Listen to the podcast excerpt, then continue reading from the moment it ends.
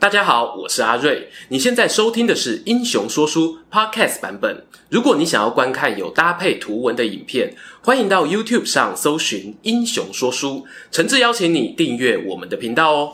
他一夜之间失去了大将典韦与侄儿，连长子曹昂都没能逃过劫难。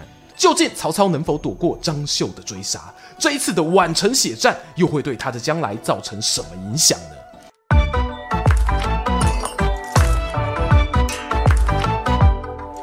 滚滚长江东逝水，《三国演义》重开机。英雄说书的观众朋友，你们好，我是说书人阿瑞。上一回我们说到，曹操啊，因为贪图美色，不幸兵败玉水，不仅到手的宛城飞了，还痛失长子曹昂、侄儿曹安民，甚至连有万夫莫敌之勇的猛将典韦都在此战丧命。曹操吞下这场永生难忘的惨败，骑着儿子牺牲生命让给他的马儿，在旷野中奔驰，猛然听见前方传来人马杂踏，唰的一面军旗迎风卷起，大大写着“夏侯”二字。原来是堂弟夏侯惇领兵前来接应了。夏侯惇命令部下哦原地警戒，自己上前与堂哥相拥而泣。两人啊都是激动的说不出话，好一会情绪才稳定下来。曹操擦干眼泪，看见许褚、李典、乐进等将领哦都陆续赶到，却独独不见于禁的身影。他正要开口询问啊，十几名夏侯惇的士兵已经跑到他跟前，扑通扑通扑通跪下。曹大人啊，于禁将军造反了！曹操啊眉头一皱，心中哦难以置信啊。各位看官啊，我们一起回想当年，于禁本是曹操至交好友鲍信的部下。当年鲍信陪着曹操前往青州扫荡黄巾贼时，遇上伏兵，不幸战死。原有的将军士兵呢，就被孟德给接收了。而于禁素来又以治军严谨闻名，每次出任务集合啊，他的部队都是行动最快的。此刻迟迟没有出现哦，其中必有蹊跷。曹操脑海中闪过各种可能，都无法解释这个情况的荒谬啊！于是呢，问清楚于禁部队眼下扎营的所在，命令哦在场诸将准备兵马，出发前往一探究竟。众人走没几里路啊，就发现一座临时搭建的营寨。墙上呢竖立着于禁的旗号，夏侯惇的先锋士兵啊上前要求开门，对方呢不仅置之不理，还射出一波弓箭把他们逼退。曹操在后方看得纳闷啊，亲自驱马上前，却见那于禁呢全副武装站在瞭望台上，神情严肃。曹操啊高声询问：“文泽啊，你见到我来，为何不开门迎接？”于禁呢不慌不忙地回答：“请曹公恕罪啊。”张绣追兵随后就到，各军入寨必有一番混乱。对您失礼事小，被敌人趁虚而入事大，还请您下令众人不要挡住大门出入，以便我军上前迎敌。于禁话音未落，左右传来阵阵马蹄带杀声，果然就是张绣率领的骑兵团从两侧追来。曹军诸将啊，这时有了准备，以中央为准，杀！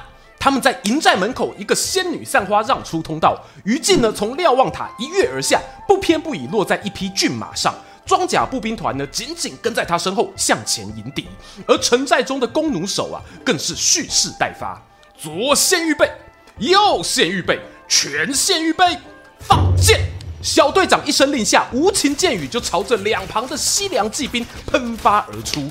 就这样啊，在于禁冷静调度、近战远程单位的巧妙搭配之下，张绣的部队呢，因为乘胜追击，失去了警戒心啊。交战不到一刻钟的时间，就仓皇逃散。他知道哦，曹操随后大军就要压境，宛城呢是不能回去的了，只得呀、啊、领着残兵败将前往襄城投靠盟友刘表，暂时避避风头。却说曹操这边战争告一段落，收军点将。第一件事呢，就把于禁给找来，要问清楚啊，到底他为什么会被说背叛友军呢？喝杯茶，我们待会继续聊。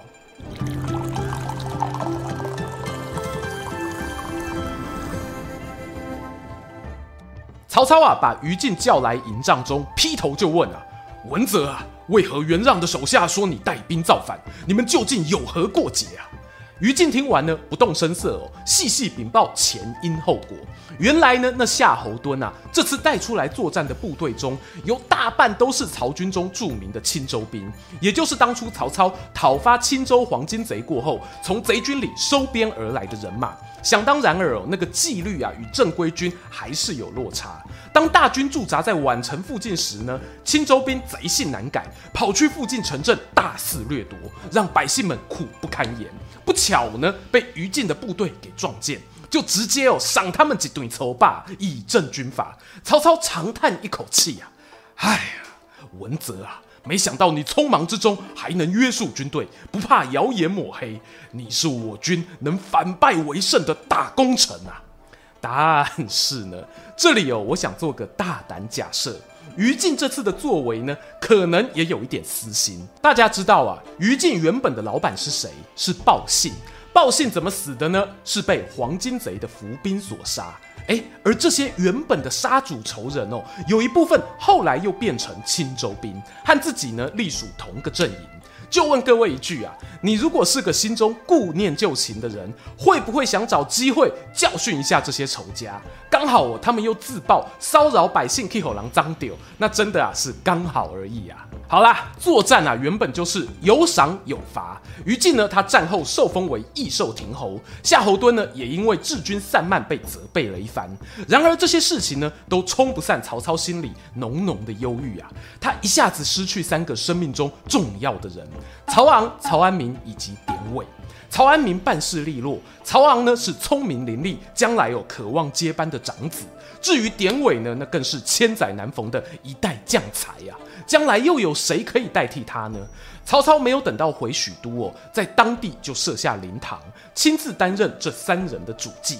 多愁善感的曹操呢，忍不住啊，又在众人面前流下眼泪，内心的自责啊，不足为外人道也。人呐、毕竟哦，还是要往前看啊，不能一直被失败的伤痛给束缚。曹操告别了伤心地遇水，班师回朝。他没有忘记哦，徐州那边还有个人在等着他。等你等到我心痛。没错啊，我们刘备刘玄德说好的一起手拉着手打吕布呢？曹操啊，你这个渣男，欺骗了我的感情啊！不过乱世嘛。少打一场仗哦，可以减少很多风险，事情呢能和平解决是再好不过的。还记得曹操当初要出兵宛城前，他的首席参谋荀彧就已经做好了安抚吕布的动作，以天子的名义派出使者来到徐州州城办公室。使者呢打开诏书宣读，敕封吕布为平东将军，同时呢还有一封曹操的私人信件。信中啊，对吕布是推心置腹、钦佩有加。正当吕布听得心花朵朵开之际，无巧不巧，袁术的使者也到了。却说呢，第二名使者走进办公室哦，没察觉气氛诡异啊，还傻傻的拿出文件朗诵：“奉先大人啊，我主袁术近日便将登基为帝，设立东宫，还请您尽快将太子妃送来寿春。”吕布听完后心想啊。这个天无二日，民无二主啊！天底下怎么能有两个皇帝呢？现在汉献帝已经确定要封我为官，你袁术能不能当上皇帝还不知道啊！我们做事呢，先求一个稳字。他思量已定哦，砰一拍桌子，指着袁术的使者痛骂：“大胆反贼啊！竟敢说出这种大逆不道的话，给我拿下了！”回头呢，就对朝廷特使灿笑。啊，您辛苦了，请稍后片刻，待我写封信答复曹公盛情，顺便啊，把这个反贼使者一起交给皇上发落吧。这口吕布哦，展现了他的执行力啊，把陈规的儿子陈登叫来，交代他哦，陪同特使回去跟皇帝谢恩，同时呢，写了封信给曹操，拜托呢，他除了将军职位之外，能再替自己争取担任正阁的徐州牧。这样一来呢，就不用担心别人闲言闲语，说自己有没有名分啦。于是呢，这一批徐州使节团又噗噗噗噗噗的回到了许都。曹操一看呐、啊，诶，原本一个使者去，怎么多了一个使者回来啊？啊，是袁术家的啊，心中大喜，知道呢，这下吕袁两家的亲事啊是告吹了。为了加深他们的怨恨哦，还下令把袁术的使者推出去斩首示众。负责送信的陈登呢，在旁边火上浇油。曹大人啊，吕布是狼子野心，我们徐州百姓不满他很久了，希望您能除去此人。就说曹操也机灵，他知道呢，这陈登父子党久居徐州是标准的地头蛇啊，立刻回答：元龙啊，我久仰令尊大名，也知道吕布不得民心啊，只是他的军师陈宫还有手下八健将都非一羽之辈，如果没有你们陈家的帮助，大事难成呐、啊。陈登一听呢，脸上难掩激动神情。曹公啊，如果有需要，我和家父必定在城内高举义旗响应。曹操一把握住陈登的手，一言为定啊！东边的事情就交给你了。唉，有道是啊，日防夜防，家贼难防啊。吕布没料到他派出去的陈登哦，竟然与曹操秘密约定了要推翻他的统治。隔没几天呢，陈登带着人事令回到徐州报告此行成果。吕布兴冲冲地打开公文一看，赫然写着“封陈归为治中，陈登为广陵太守”。再往下看，下面没有了。啪的一声，把公文摔落地面。陈登，你搞什么东西啊？我叫你去帮我弄个徐州牧，结果你只帮自己和老爸求官，是不是不想活了？话说完，吕布腰间长剑出鞘。办公室的空气为之凝结啊！